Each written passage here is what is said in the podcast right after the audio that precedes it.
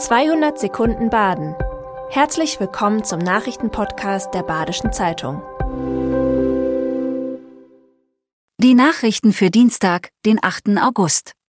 Seit zwei Jahren gibt es im Freiburger Hauptbahnhof rund um die Uhr an 30 Automaten Käsekuchen, Steaks oder auch Marmelade zu kaufen. Das Start-up 2047 hat mit dem Konzept Erfolg. Der Umsatz wird in diesem Jahr die Millionengrenze überschreiten. Ende nächsten Jahres will das Start-up elf Standorte in der Region haben. Der Anspruch des Unternehmens ist, dass die Hälfte der Anbieter aus der Region kommen soll. Auch eine Schweizer Tochtergesellschaft ist in Gründung. Vier Gemeinden aus der Region haben großes Interesse an solchen Laden angemeldet. Der Europapark in Roest ist Deutschlands größter Freizeitpark. Vor 50 Jahren war dieser Erfolg noch nicht absehbar. Franz Mack suchte damals mit Sohn Roland nach einem Gelände. Sie wurden in Neuenburg fündig. Der Verkehr stellte allerdings ein Problem dar. Eine Autobahnunterführung hätte vergrößert werden müssen. Verzögerungen von einem Jahr wären die Folge gewesen. Die Max kauften das heutige Grundstück in Rust. 250.000 Gäste kamen nach Angaben des Europaparks zufolge bereits im Eröffnungssommer 1975.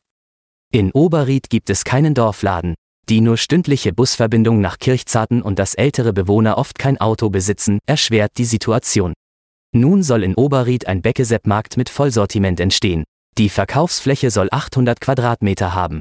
Fertig soll der Supermarkt bis 2025 sein. Die Bewohner freuen sich, dass das Einkaufen leichter wird und der Tourismus davon profitieren könnte. Es besteht die Hoffnung, dass der Supermarkt ein sozialer Treffpunkt wird.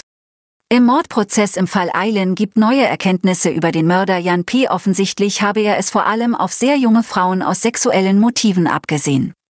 Erst habe er den Mädchen vorgetäuscht, sie zu lieben.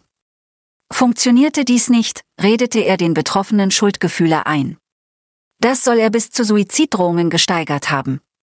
Eilen gegenüber habe er auch damit gedroht, den Angehörigen des Mädchens etwas anzutun. Früh sei zwischen Eilen und Jan P. ein Sugar Daddy-Verhältnis entstanden.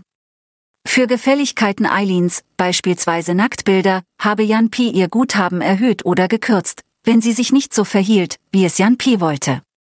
Schlussendlich soll auch die Übergabe dieses Geldes Eilen dazu bewogen haben, zu Jan P. ins Auto zu steigen.